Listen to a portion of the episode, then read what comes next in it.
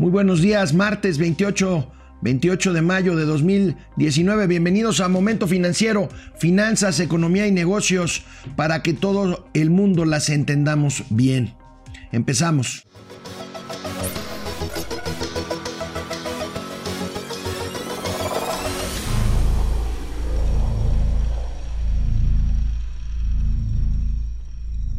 Ayer, ayer por la tarde, más o menos a la hora de la comida, recibí una llamada de algún colega experto en cuestiones de finanzas para preguntarme si sabía yo algo acerca de el congelamiento de cuentas de Altos Hornos de México. Y bueno, ahí empecé a averiguar, empezamos a averiguar aquí en Momento Financiero y en el transcurso de la tarde pues se confirmó eh, las cuentas eh, bancarias de Altos Hornos de México, esta empresa, esta empresa, gran empresa eh, de acerera de México, instalada fundamentalmente en Coahuila, pero por, con plantas por todos lados, efectivamente habían suspendido, la Secretaría de Hacienda habían suspendido, congelado, congelado sus cuentas. Fue hasta en la noche cuando la Secretaría de Hacienda confirmó oficialmente en un comunicado que esta suspensión eh, se sumaba también a la suspensión de cuentas de Emilio Lozoya Austin, el exdirector de eh, Petróleos Mexicanos, junto con una hermana de él y junto con su señora esposa, por presuntas triangulaciones de eh, dinero entre cuentas que supuestamente tendrían que o presuntamente tendrían que ver con recursos de procedencia ilícita. Les cuento, les cuento rápidamente esto anoche lo comentábamos ampliamente en el programa de Radio Fórmula de eh, La Maldita Hora eh, con Cayo de Hacha llamado Avendaño.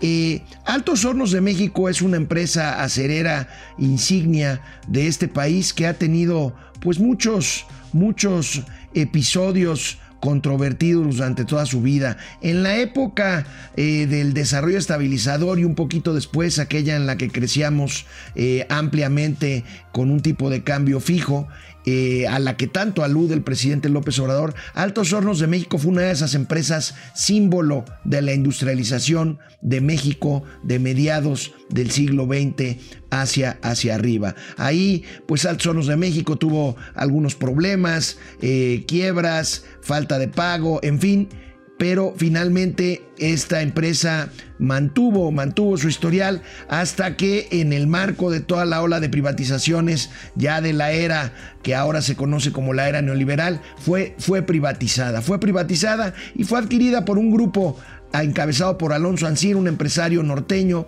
de Coahuila. Eh, esta empresa, como podemos ver hoy en un cuadro que publica la Reforma, el periódico, el periódico Reforma, eh, pues tiene una historia, una historia eh, que no ha sido ajena a ciertos escándalos o problemas. En noviembre de 91, Hacienda adjudica, como les decía, la privatización de AMSA a Grupo Acero del Norte, encabezado por Alonso Alcira del Grupo Autrey, Javier Autrey también. Eh, en mayo de 1999, este eh, se acoge a la ley de quiebras y suspensión de pagos por problemas de flujo de efectivo. En el diciembre de 2003, enero de 2004, eh, Alonso Ancira es eh, señalado por presuntos adeudos fiscales, se exilia en Israel y luego llega a un acuerdo en 2005 para pagar sus adeudos fiscales y finalmente regresar regresar a México. Eh, en marzo de 2006, eh, Alonso Ancira es nombrado presidente de la Cámara Nacional de Industria de Hierro y al Acero, la Canacero, y bueno, empezaron nuevamente los problemas y aquí empezamos la historia de ahorita en enero de 2014, cuando eh, AMSA vende, compra más bien primero la planta agronitrogenados, una planta de nitrógeno y este en 275 millones de dólares, que posteriormente vende, vende ya eh, un poco después, y aquí empiezan las investigaciones de la unidad eh, de inteligencia financiera de eh, la Secretaría de Hacienda encabezada por Santiago Nieto, le vende esta planta a Petróleos Mexicanos cuando el director general de esta empresa era nada más y nada menos que Emilio Lozoya Austin. La operación de esta planta de agronitrogenados eh, con un sobreprecio fue uno de los eh, elementos que detonaron diversas investigaciones eh, contra este funcionario que fue señalado y que finalmente fue despedido de la Dirección General de Pemex y que están vinculadas al caso Oderbrecht.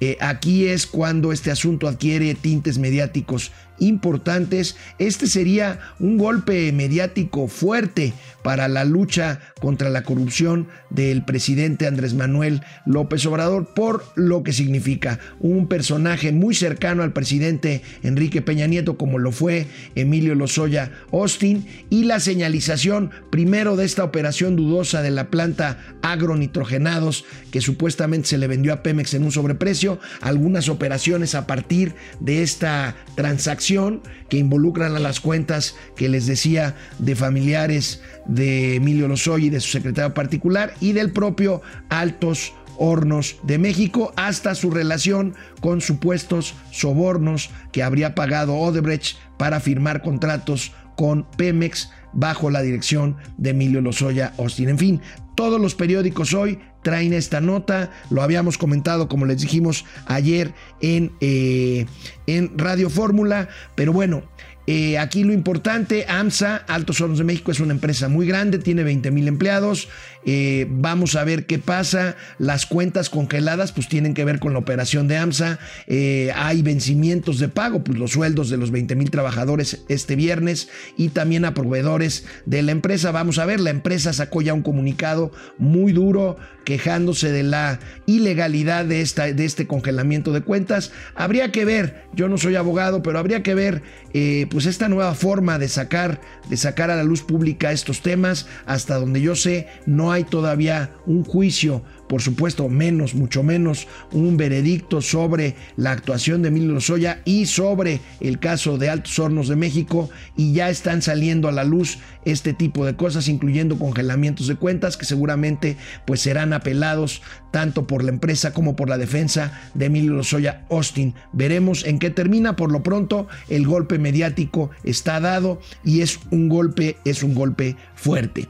En temas empresariales, en temas empresariales y vinculados con la industria automotriz, amigos y amigas, pues resulta de que se está buscando, se está buscando y negociando una fusión de dos gigantes automotrices del mundo. Estamos hablando de Fiat Chrysler. Recuerden que hace algunos años, una cosa de ocho años, eh, Fiat, esta empresa italiana, se fusionó con Chrysler. De hecho, fue un tema muy comentado porque aquí en la planta de Chrysler de eh, la ciudad de Toluca, Estado de México, se empezó a producir el legendario automóvil este compacto, el 500, el 500, el Fiat 500. Y bueno, Fiat Chrysler es uno de los gigantes, pues está a punto de fusionarse si no ocurre nada extraño o ninguna autoridad se niega con la francesa Renault con la francesa Renault. La resultante desbancaría, según vemos en esta tabla, en, del tercer lugar de producción de autos a la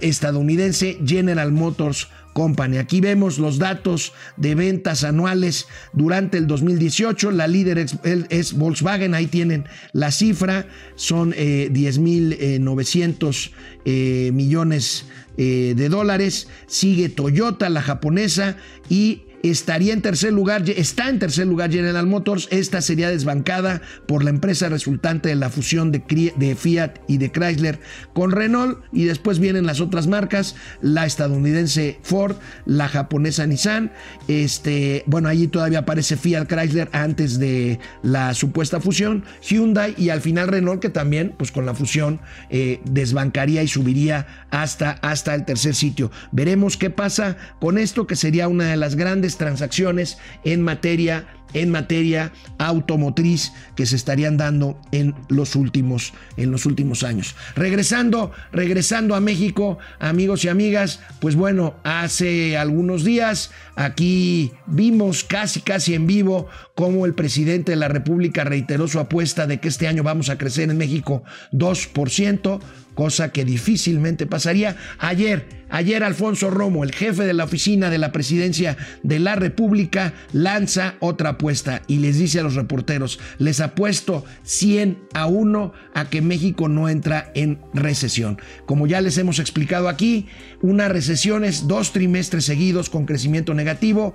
Ya llevamos el primero, el primer trimestre, el primer trimestre de este año es negativo el crecimiento y si el próximo trimestre, el trimestre que va eh, precisamente abril, mayo y junio, si hay una recesión, pues eh, un decrecimiento, entonces estaremos en recesión. Y hoy me llama la atención un par de grandes analistas, buenos amigos, Enrique Quintana y eh, Macario Esquetino en el financiero difieren en sus pronósticos. Ambos dicen que el presidente va a perder su apuesta. Enrique Quintana cree que Alfonso Romo la va a ganar porque no va a haber eh, decrecimiento en el segundo trimestre, pero Macario Esquetino eh, dice que hay todos los datos que indican que no tiene por qué revertirse esta tendencia negativa y que también Alfonso Romo perdería, perdería la apuesta. Macario Esquetino va más allá y eh, pues advierte que sin hacer nada, con la pura,